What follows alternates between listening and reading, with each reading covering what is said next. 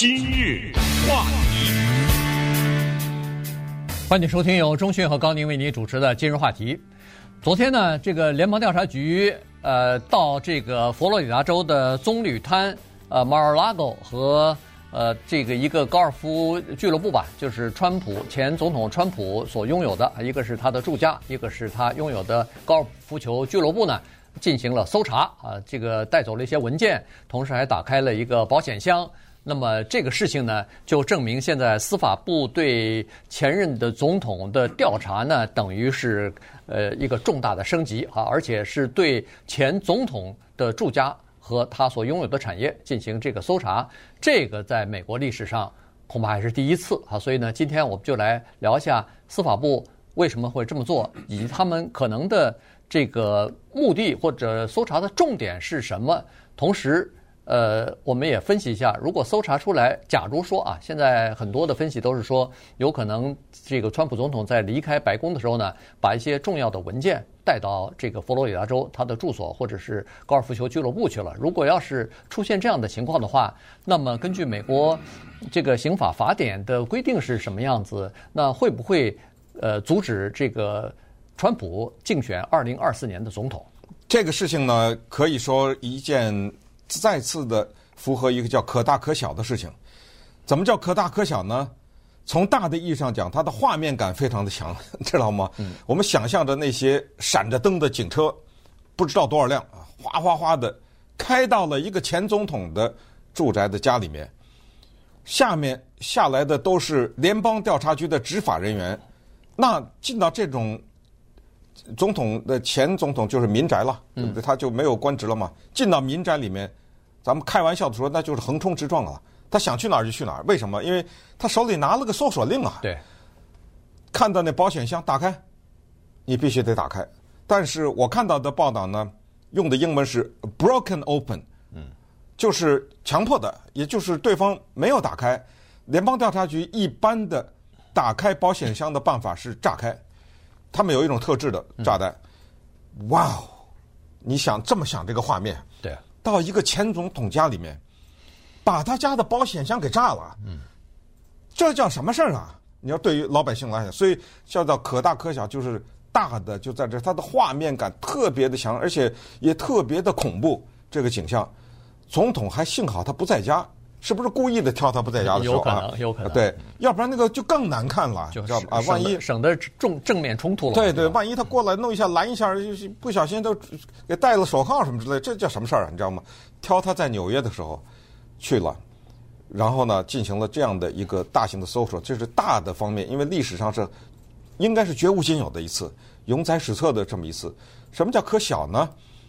呃，川普这个人他。我觉得非常的，你也可以说幸运，也可以说他的这个 命很硬哈。你看他两次的弹劾，你看那个什么对通俄门的这个调查，嗯，都是吵得很大。哎呀，这个总统犯法了，他做了一些什么事情了啊？利用职权了什么等等，调查了半天，应该说几乎是无疾而终吧。上次的调查弹劾了他两次，也没有让他从白宫走人，或者说也没有。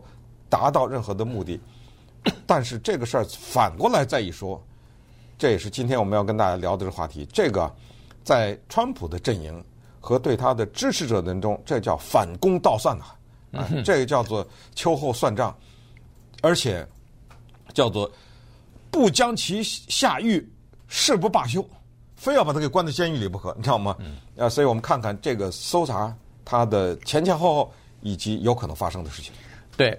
呃，这个就非常有意思了哈。这个，呃，从现在的观点来看呢，第一啊，就是说，显然是联邦调查局的人，他们已经得到了法官的这个啊，这个百分之百了，这个对。那么怎么会说服法官的呢？那有可能他必须说，呃，我们有比较确凿的证据，这个有违法的情况已经发生，那么我们去搜查的时候就能拿到这些证据。那只有这种情况之下，才可以说服法官给他签这个逮捕令，因为，呃，不是逮捕令，就是搜查令啊。这个搜查令，这个东西是就是你不是说随便签发的，对一个普通的民众，你还要提出一些呃理由来，提出一些就是站得住脚的、能说服法官的这个理由呢？对一个前总统来说，他的这个政治影响力、这后坐力太大。如果要是搜查了半天，保险箱也炸开了，没东西的话，那这个法官都吃不了兜着走。好，所以呢，这是一方面。但是另一方面呢，恐怕就是司法部的这个高级的官员、部长啊、副部长这一个层级的人呢，必须要同意才可以。好，所以这是双重的这个同意哈，这是一方面。另一方面呢，就是呃，原来呢，在呃，川普总统离开白宫的时候呢，实际上就已经有这个问题了。这个他离开白宫的时候呢，现在知道哈，他也不否认，就是带走了一些白宫的文件。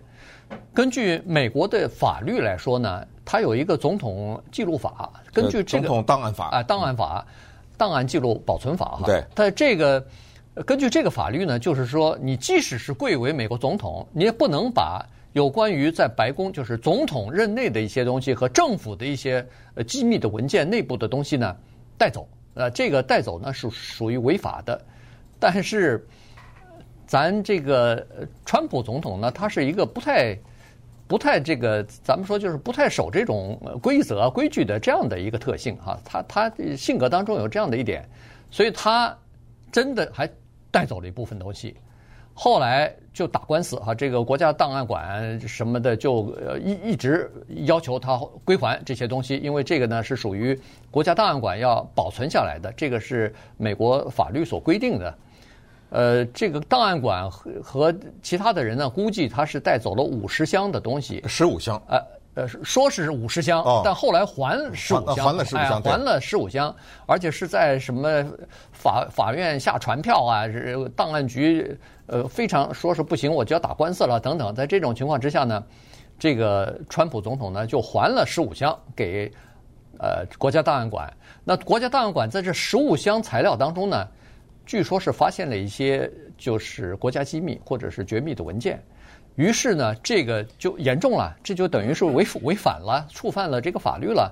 于是他们就和联邦调查局报告了，说是出现了这么个情况，你们接手调查或者你们来处理吧。那这时候呢，联邦调查局实际上就接手了这个调查的案子了。对，刚才说的叫做 Presidential Records Act 啊，一般来说翻译成总统档案法呢，是一个法律。那么法律它就有明确的规定，这个规定呢是。有这么几项啊，就就是说，如果你是蓄意的损坏，或者是把这些国家的拥有的资料隐藏，或者是把它们销毁等等啊，嗯，这都构成了犯罪。这种犯罪呢，可监禁三年。我们举一个例子啊，就是让大家明白这是什么意思。就是说，有一些东西为什么知道他拿走，就是有一些东西。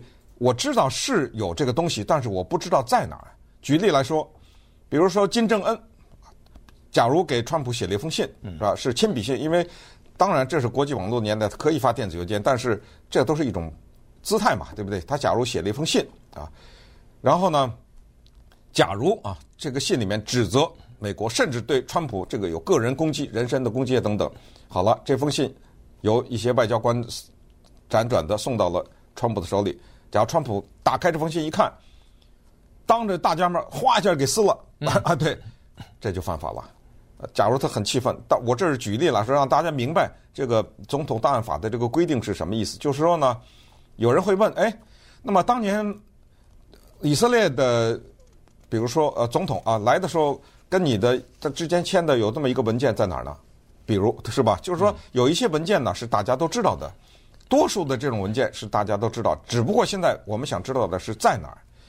那么，在这个总统档案法当中的一个叫 conceal，就是藏匿呢，这个能不能用在这儿？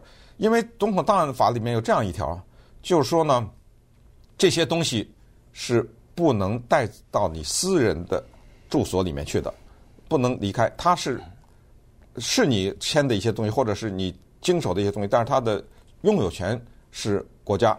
拥有这些东西，所以你要带走的话呢，这个里面有涉及到犯法的行为。不过，这个就有一个很大的不过了，就是任何一个总统啊，他都有这样的一个权利，在他任内啊，呃，就是他可以把一些机密的文件呢，把它解密。不管什么机密的文件啊，它可以解密。那么解密了以后呢，就可以带回家了。对，哎，就这样。可是，一个离任的总统在离任的那一秒钟就失去了这个权利。那一开始我们说的，在大家搜了一箱又一箱，大家看到画面是一大堆箱子嘛，对不对？嗯。呃，假如打开了以后，发现里面的文件啊，假如全都是解密了的文件，或者是被他解密等等，或者说都没有搜出什么东西，那么这个事情呢，就有的说了，你知道吗？哎，所以这就是咱们就是说呢，这个事情接下来怎么发展不知道。那么稍等一会儿，我们再来看一看，这是用在了川普身上，之前有没有人违规呢？他们违规的结果又是怎么样呢？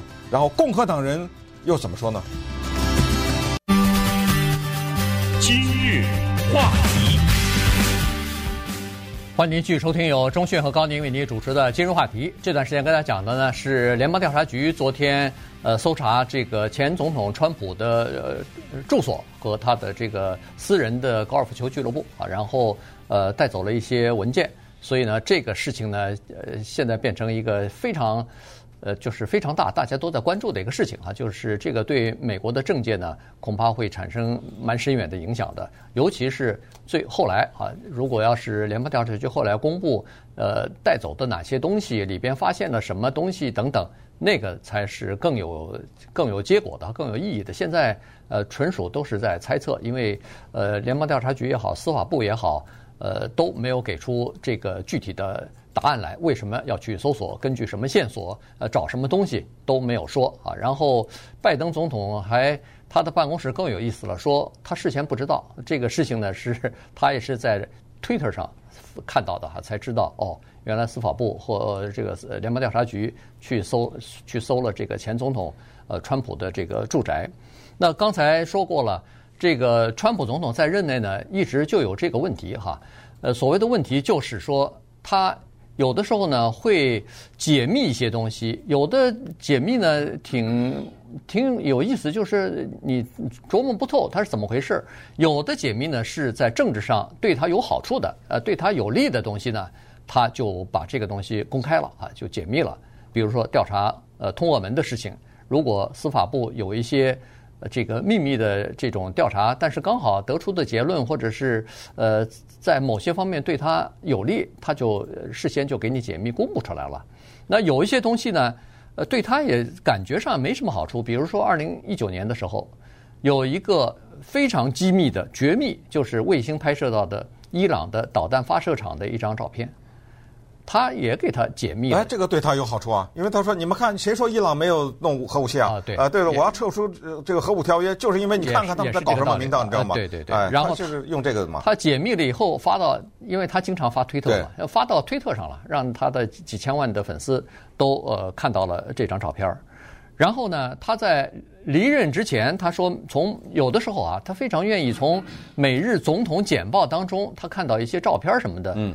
他他喜欢的话，他会从他会从那个简报里头把那个照片撕下来或者剪下来，然后在他带到那个佛罗里达之后 自己住所的里边，有相当多这样的这种简报啊，自己剪下来的这些东西。然后有一本新书马上就要出版了，这个新书呢。是呃，就是呃，他是纽约时报，纽约时报的一个记者。那个人啊，那个女的叫做 Maggie Haberman，是一直跟着川普的这么一个人。对，反正对他和白宫的生活比较了解的这么一个人，他写的这本书呢，里边就有一个描述，就是说白宫的这个就是清洁人员，或者说是我都不知道该怎么说啊，保保保管人员呢。他们经常发现，就是川普使用的那个呃马桶啊，经常被堵。呃，结果捅了以后呢，就发现有大堆大堆的成堆 成团成团的这个文件塞到那个马桶里头冲下去了。呃，说明他实际上是这样子的。而且，呃，这个川普呢，他有的时候是有习惯，他的助手也都知道。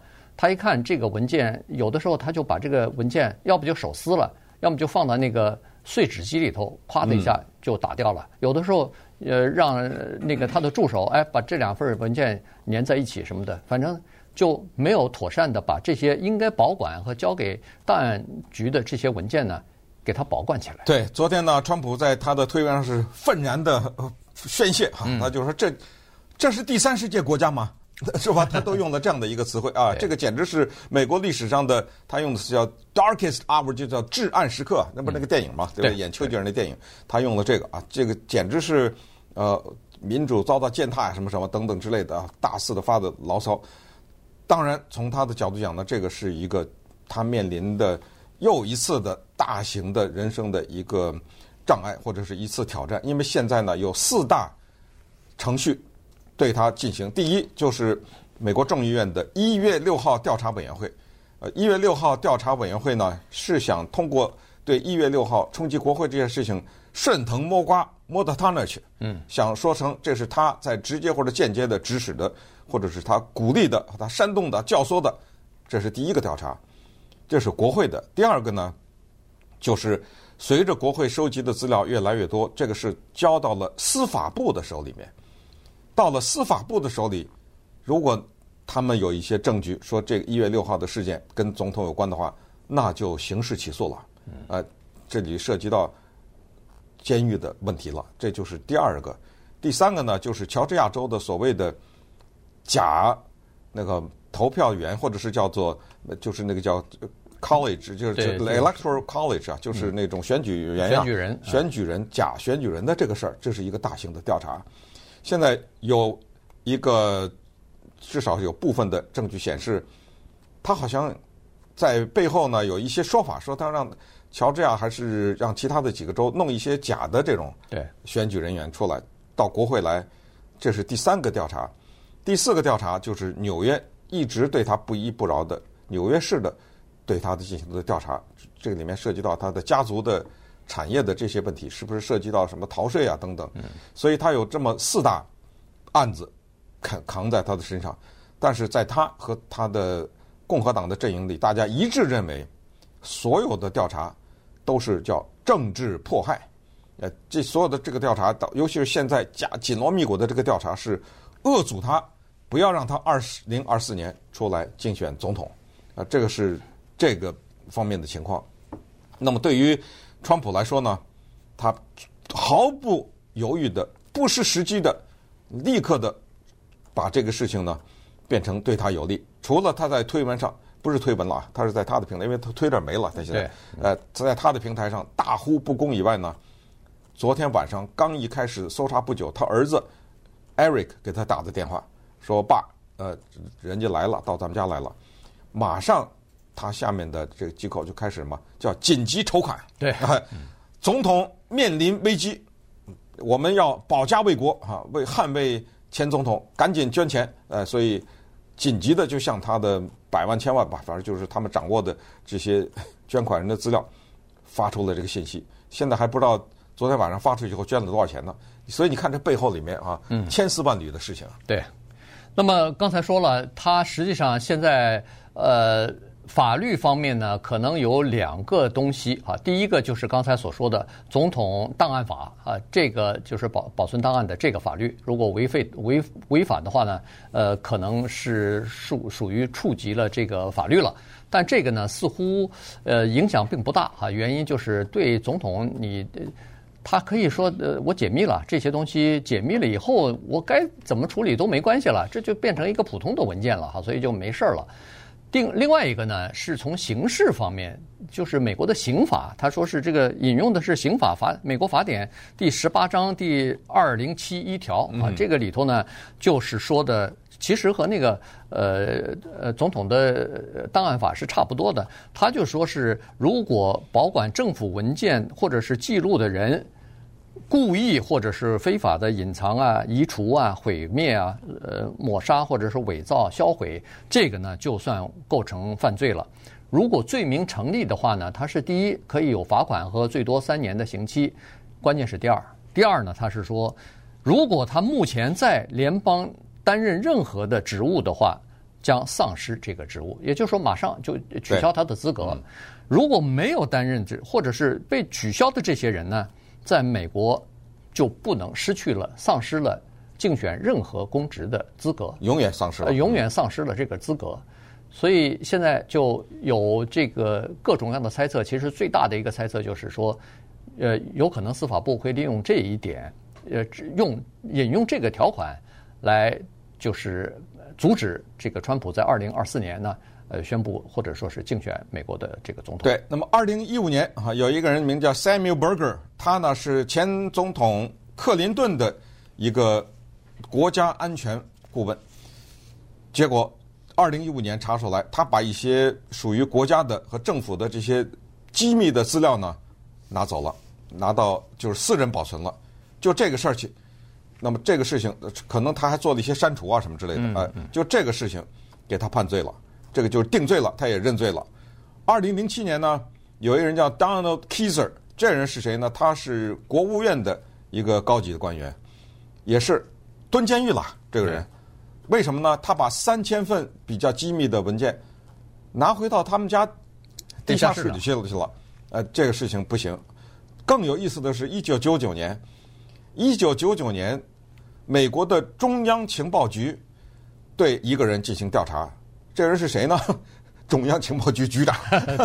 你说有这种事？呃，局长那个叫做 John Deutsch，结果发现也不行啊。这个人他把一些国家的机密的文件啊。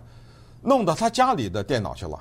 那么我们知道，任何一个人的家庭的电脑和你在联邦调查局或者白宫的那个电脑的保安措施是不一样的。没错。呃，人家进你的家里的电脑是很容易的，而且还不要说骇客什么进，你的儿子进去看了怎么办？嗯。呃，或者什么你太太或者你先生或者什么，这里面那就多了，因为你家谁知道你们家来什么客人呢？有一天对不对？你家了开聚会的时候，有一个人趁你不注意跑到你书房里。他懂电脑或者什么进去等等等等了啊！就这个，居然联邦调查局调查了他，呃，就是中央情报局调查了他自己的局长，而且这个人也是定罪了，嗯，对不对？对。二零一六年的时候，在竞选的时候，不是就有那个喜来利的呃电脑门嘛？啊，就是他这是著名的，就是对啊，他当时 担任国务卿的时候，在自己哎用自己的伺服器 来处理政府的文件和电子邮件什么的，后来好像。呃，就是这个事儿就缠绕了他啊，对，没错，没错。当时呃，川普和他的支持者在竞选的时候，不是一直说嘛，lock her up，就就就是这些事，他就说你违法了，哎，把他关起来，关到监狱里头去啊，他违法了。那现在这事儿转过来，你看。放到川普头上了，他自己可能就会因为这个受到这个司法的起诉啊。但是呢，在这个问题上也不要，呃，就是认为说啊，这就是板上钉钉的事了，没事了。呃，也不一定，因为其实，在二零一五年、一六年的时候，当时共和党曾经考虑过用这一条来，呃，这个对喜来利进行起诉。然后，如果要是罪名成立的话，那他也失去这个资格了。嗯，但当时呢，没有这么做的原因，是因为他们发现说，美国的宪法里边有明确的规定，什么人有资格担任总统，而最高法院的这个裁决呢，也说明说，国会没有理由来就是取消或者更改一个总统的资格。呃，同时也说了，说宪法有规定。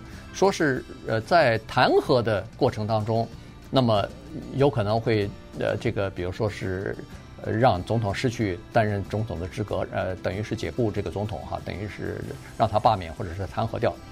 除此之外，好像还没有其他的，就是普通的刑法里边，呃，这个并没有赋予他这个权利，就是剥夺一个人竞选的资格，所以。当时共和党稍微看了一下这个条款之后，认为不太合适，所以当时就没有哎，就等于是没有动用这个条款。那现在呃碰到这个川普总统的身上，同样也会碰到这样的法律的挑战的。